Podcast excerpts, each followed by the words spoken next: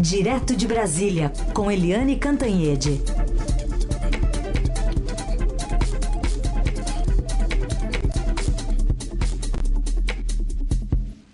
Oi, Eliane, bom dia. Bom dia, Heisen. Bom dia, Manuel. Bom dia, ouvintes. Bom dia, Eliane Cantanhede. Vamos começar com esse assunto, né, sobre o início da vacinação. Estamos olhando aqui para o Reino Unido, nos emocionando também. E com aquela pergunta inevitável, né, Eliane? E o Brasil nessa história, hein, Eliane? Pois é, né? Uh, ontem foi um dia histórico, histórico para o mundo, porque a gente fala muito da, da crise aqui no Brasil, a crise uh, da, da doença, a crise da morte, a crise da, enfim, da economia, mas essa crise combinada é uma crise mundial. É uma crise que marca para sempre 2020. 2020 é um ano que entra para a história como um ano, vamos dizer assim, dificílimo, né, para o mundo inteiro. E a gente, ao ver a vacinação no Reino Unido é muito emocionante, né? Eu vi várias vezes as cenas, as declarações das pessoas se vacinando. A primeira vacinada, né, que é a Margaret Keenan, de 90 anos, primeira pessoa no mundo a receber uma vacina é, clinicamente autorizada. É, sabe? É, é muito emocionante porque isso abre uma nova fase, no, abre a fase da esperança. Até agora a gente viveu a fase do medo, né, do pânico. A partir de agora a gente começa a abrir a fase da esperança e é muito bom. Há várias vacinas sendo testadas e aí um, um elogio particularmente à, à responsabilidade do Reino Unido, porque a gente sabe que o Reino Unido tem está produzindo uma vacina própria, né, com a Universidade de Oxford. É, e o Reino Unido não deu prioridade política, nem quis fazer propaganda é, e ficou esperando a qualquer custo a vacina de Oxford, que está, aliás, bem avançada. O Reino Unido deu preferência à vacina que foi autorizada tecnicamente, cientificamente primeiro, que é a vacina da Pfizer. Ou seja, parabéns ao Reino Unido que privilegiou a vida e deixou a política, deixou a propaganda, deixou outro tipo de interesse de lado.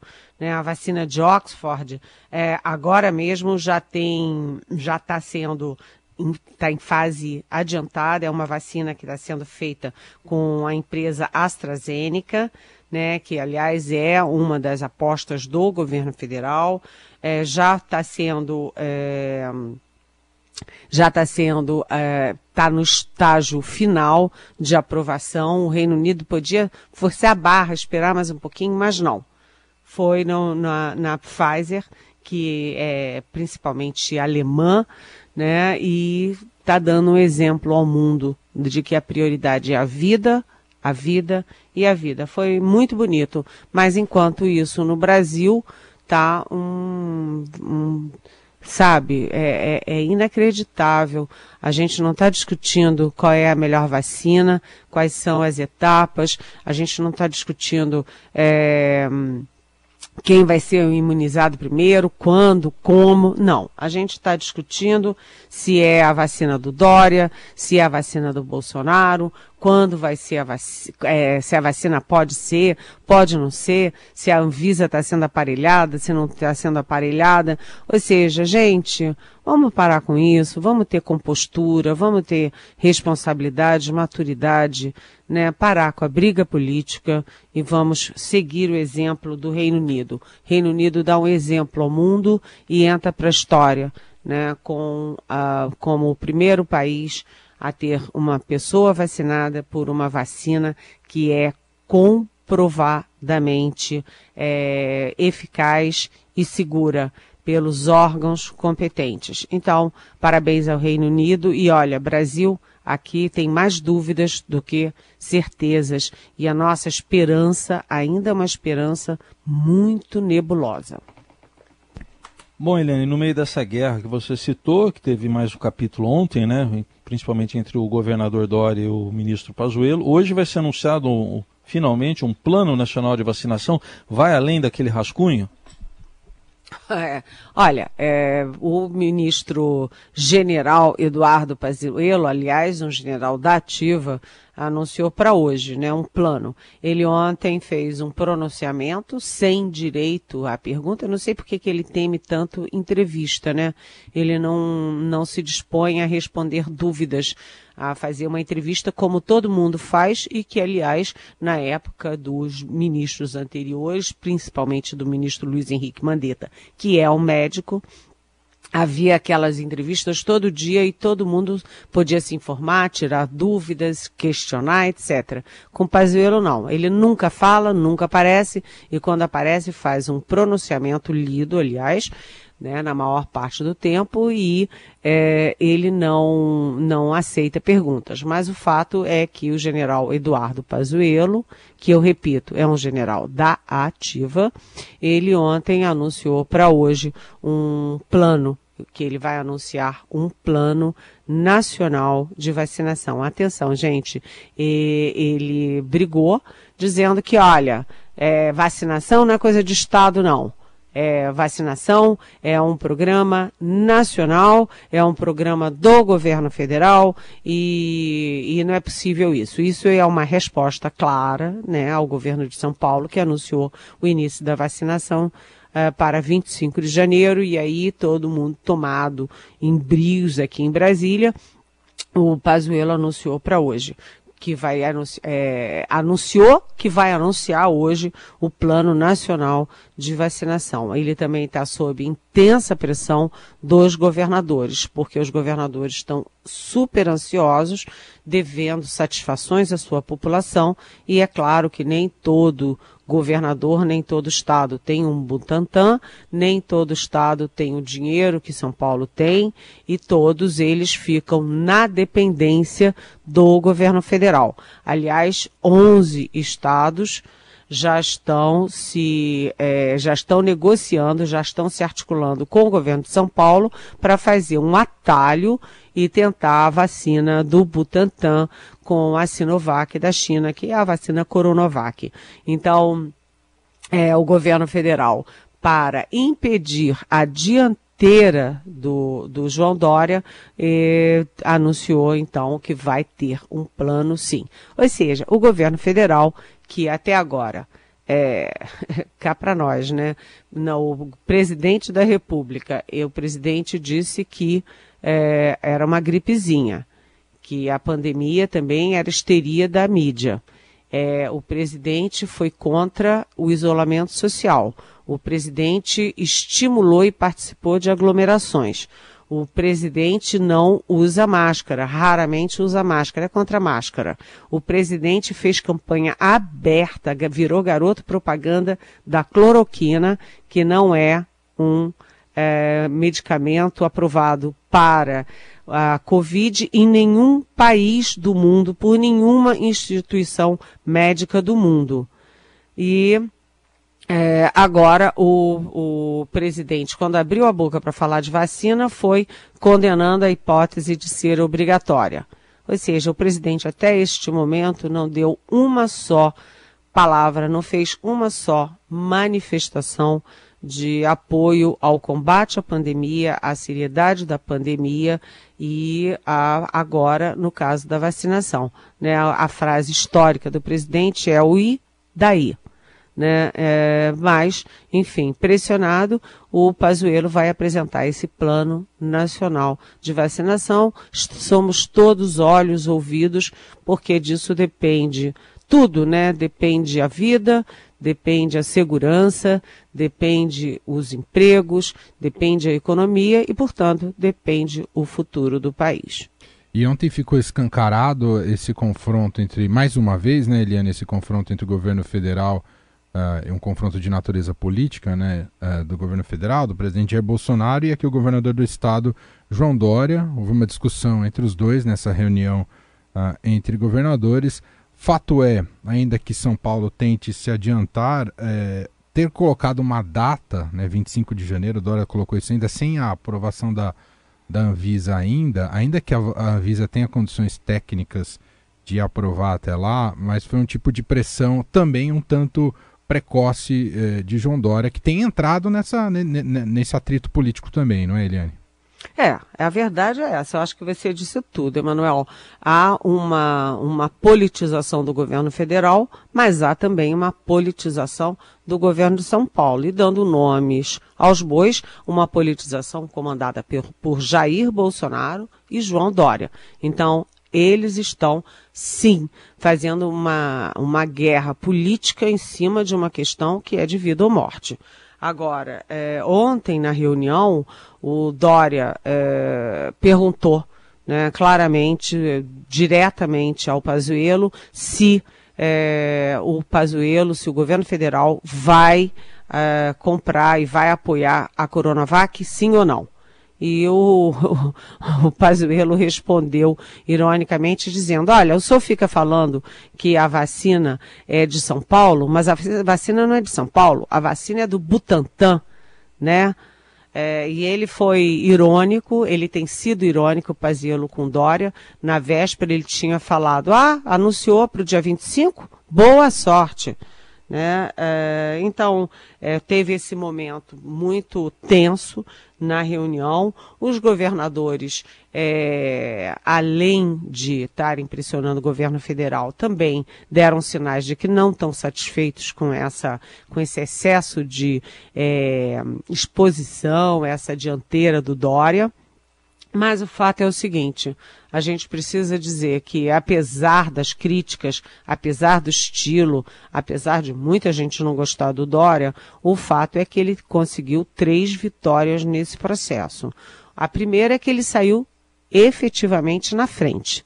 Né? O Dória foi lá, negociou com a China, negociou com o Butantan, é, ele saiu na frente. Segunda vitória dele é que a Coronavac está bem encaminhada. Né, o índice de, de eficácia de 95%, muito alto.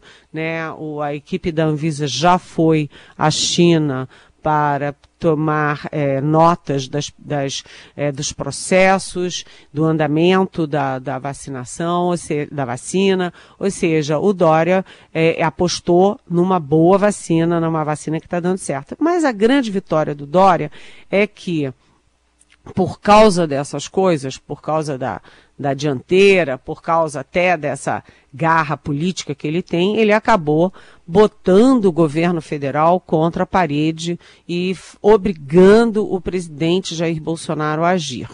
Né? O, o presidente Jair Bolsonaro tem ouvido críticas, tem ouvido é, muito seus próprios assessores, inclusive os generais que o cercam, dizendo o seguinte: olha, se você não tomar é, iniciativas, se você ficar para trás na história da vacina, né, você vai ficar numa situação difícil.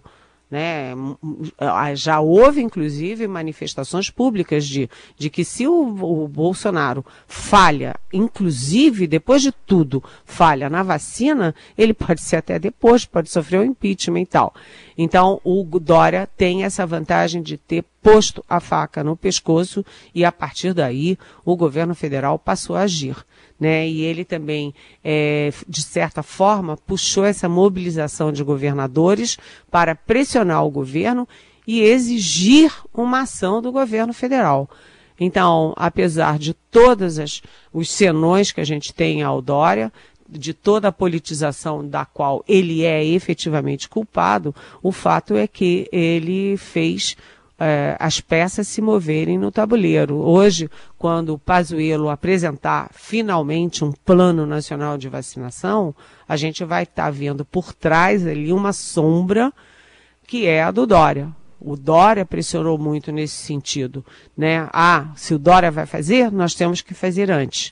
Então, nesse caso, é, a gente critica, mas a gente, é, de certa forma, o Brasil está lucrando com essa pressão que o Dória está fazendo. O fato é que os dois brigaram, os governadores não querem ficar reféns dessa briga, os governadores estão aflitos, ansiosos com as suas populações, né? É, todos eles têm milhões, milhões de brasileiros sob sua responsabilidade E o fato é o seguinte: eles agora, é, inclusive os que eu converso, estão torcendo para que, pelo menos, se faça uma boa limonada desse limão que é a guerra entre Dória e Bolsonaro. Aliás, só para registro, Eliane, mais cedo a gente entrevistou aqui o doutor, professor Gonçalo Vecina, né, que foi fundador e presidente da Anvisa, colunista aqui do Estadão, e ele falou que apesar dos militares que lá estão, né, na Anvisa, colocados, tem o corpo técnico, né, que é concursado e que esse corpo técnico, segundo ele, tem condições de aprovar uma vacina com todos os critérios em uma semana para uso emergencial. Então ele deixou bem claro isso aí, que havendo um critério técnico isso é possível. Importante a, a ah. declaração que ele deu, né? Super importante, super importante e, e, foi bom ele ter vindo a público, ter vindo à Rádio Eldorado falar, falar isso, porque as pessoas querem explicações, querem ter horizonte, né? E aí a gente lembra que há também uma lei é, é, do Congresso Nacional dizendo o seguinte, que em casos de emergência, as vacinas que são aprovadas por entidades, é, as Anvisas, né, as agências de, de vigilância sanitária pelo mundo afora, têm prioridade e podem ser utilizadas pelos estados.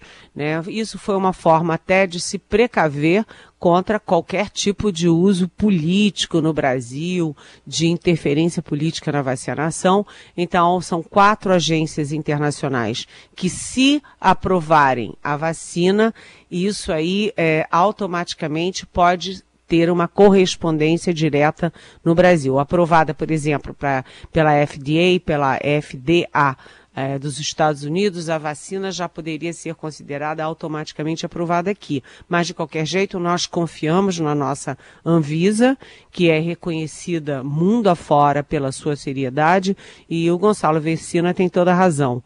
Né? O corpo técnico da Anvisa é é, de primeira linha, respeitado no mundo inteiro, e além disso, o comando da Anvisa é, também, é, também tem um nome a zelar, tem toda uma experiência e tem contatos com todas essas agências. Então a gente tem que é, ver essas brigas políticas, ver esse desmando, ver esses erros crassos, mas tem que confiar que é, o Brasil, apesar de tudo, tem instituições, tem quadros técnicos, tem gente que sabe fazer e tem muita gente com responsabilidade.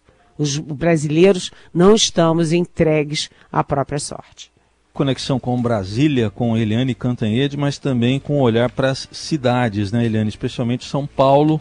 Mais cedo a gente falou aqui das cenas é, lá na Cracolândia, com um arrastão contra os motoristas que por lá passaram ontem à tarde. É, é, é isso, né, gente? A gente está tendo uma pandemia é, que vale citar até os dados, né, porque foram 796 mortes em 24 horas ontem. Olha, eu vou repetir, 796. A gente está voltando a ter a faixa de 800 mortos por dia. Né? Então, 796 mortes em 24 horas, 47.850 novos casos em 24 horas. Então, o Brasil já tem mais de 178 mil mortos, aí pertinho de alcançar o número que o ministro Mandetta falava. Né? Enquanto os consultores informais do presidente Bolsonaro falavam que ia ter 2.500 mortos, 6 mil mortos, o Mandetta dizia, nós vamos chegar a 180 mil mortos. O Mandetta é, até pode estar tá errado, porque vai passar de 180 mil mortos. E a gente tem 6 milhões 676 mil contaminados, muitos deles com sequelas, muitos deles entubados num hospital e agora muitos deles sem direito a leito, porque o índice de ocupação de leitos nas capitais de leitos de UTI para Covid já passa de 80%. Então, gente, se cuida, porque se você tiver Covid, você pode ter dificuldade de conseguir um leito. Bem, é, enquanto isso, a situação das cidades, como você falou, e muito bem falou, Heisen, vai se deteriorando, né? É muito triste o que a gente está vendo quando a gente olha as fotinhos das crianças que foram assassinadas brutalmente em disputas, em guerras é, de polícia com bandido no Rio de Janeiro. A gente vê carinhas lindas, né, cheias de vida e todas crianças negras e todas crianças de periferia, todas crianças pobres. Enfim, as nossas crianças pobres, negras, de periferia, estão reféns da violência urbana. E agora, quando você vê o que está acontecendo na Cracolândia, em São Paulo, né, que é o estado mais rico, a cidade mais rica do país, isso dói no coração da gente. As imagens são muito chocantes. Né, são muito chocantes. As pessoas na Cracolândia são, têm que ser sim tratadas sob o ângulo, sob a ótica da saúde pública elas são também vítimas, vítimas de uma doença. Precisam ser tratadas com a ótica da doença. Mas quando elas deixam de ser só doentes e precisam de tratamento e passam a, a ameaçar a segurança das outras pessoas, aí você transforma a questão também num caso de segurança pública. Você viu um taxista é, que estava trabalhando numa situação difícil, numa situação de risco, né, para sustentar a sua família, para se sustentar, ele ser agredido daquela forma, com os, os, os habitantes ali da Cracolândia, né, batendo nos carros, quebrando os vidros, isso tudo é uma doença que é individual e é uma doença que é social né, é preciso fazer alguma coisa. Já tentaram de todas as formas, nada deu certo. Mas se deu certo em Nova York, né, que também viveu crises assim anos, décadas atrás, é possível sim levar a sério e tentar uma solução para isso. E essa situação que eu citei do Rio de Janeiro, que eu citei de São Paulo, é uma situação que acontece em todas as nossas cidades todos os nossos grandes centros urbanos. Qual a capital do Brasil que tá, não está vivendo crise de violência? Porto Alegre, Recife, Salvador, Maceió, São Luís, Cuiabá, Belém. Ou seja, o Brasil vive, além de uma pandemia que é internacional, o Brasil tem uma epidemia que é nacional, que é a epidemia da segurança. É, numa crise é, financeira, numa crise fiscal, numa crise econômica como a gente está vivendo, a gente tem que focar ainda mais firmemente nisso, porque tende a piorar. A gente tem que ter esperança para 2021. A gente não pode entrar em 2021 pensando já nos efeitos da, do Natal e do Ano Novo na pandemia e dos efeitos disso tudo numa, numa crise de, de segurança que já é gravíssima e que já é epidêmica. É, é, as imagens da Cracolândia deixam um alerta que não é só de São Paulo, é um alerta para o país. E é uma imagem muito triste, muito preocupante. E o pior, Eliane, que é de uma das regiões mais deveria ser uma das regiões mais valorizadas e bonitas de São Paulo, que qualquer capital europeia transformaria no seu principal espaço turístico para as pessoas caminharem por ali. A gente está falando ali de um setor que tem a Sala São Paulo, tem o museu, uh, tem ali do lado a Pinacoteca, tem a Estação da Luz, é uma região lindíssima, histórica, que seria um lugar para todas as pessoas circularem e curtirem a cidade. O que, o que, o que resta para a população é ficar o máximo escondida possível, não circular por ali, a ter a falsa impressão que dentro dos carros nada irá acontecer, mas ontem deixou claro que nem os carros são capazes de proteger as pessoas. Então é triste por todos os, os aspectos social, humanitário, econômico e de uma São Paulo que tem descaso também para regiões que poderiam ser prósperas, economicamente também prósperas para si. Realmente é muito triste o, o que o, ocorreu ontem ali na Cracolândia. É, e além de ser esse lugar tão bonito que você falou, né? Puxa, eu acho a Estação da Luz uma, um espetáculo, sabia? E toda vez que eu passo ali, eu fico pensando, nossa, isso lá na Europa teria tanto valor, Exato. né? Exato. É, as pessoas iriam lá, é, teria sempre um café gostoso, todo mundo tirando fotos. É um lugar tão bonito, né? E além de tudo isso, você tem um bom retiro. Né, o Verdade. Bom Retiro que atrai gente do Brasil inteiro, que é um grande centro de, de roupas, né? De, de roupas que são compradas no atacado, compradas no varejo e que abastecem é, lojas do país inteiro, principalmente do interior de São Paulo. Ou seja, é um espaço da cidade que tem uma importância enorme e está completamente degradado, as pessoas têm medo e, e é de uma tristeza assim, do fundo do coração, você passar ali e ver aquelas pessoas jogadas, as pessoas que perdem o seu caminho, né? E às vezes não encontram um caminho de volta. E para essas pessoas você precisa da ação do Estado.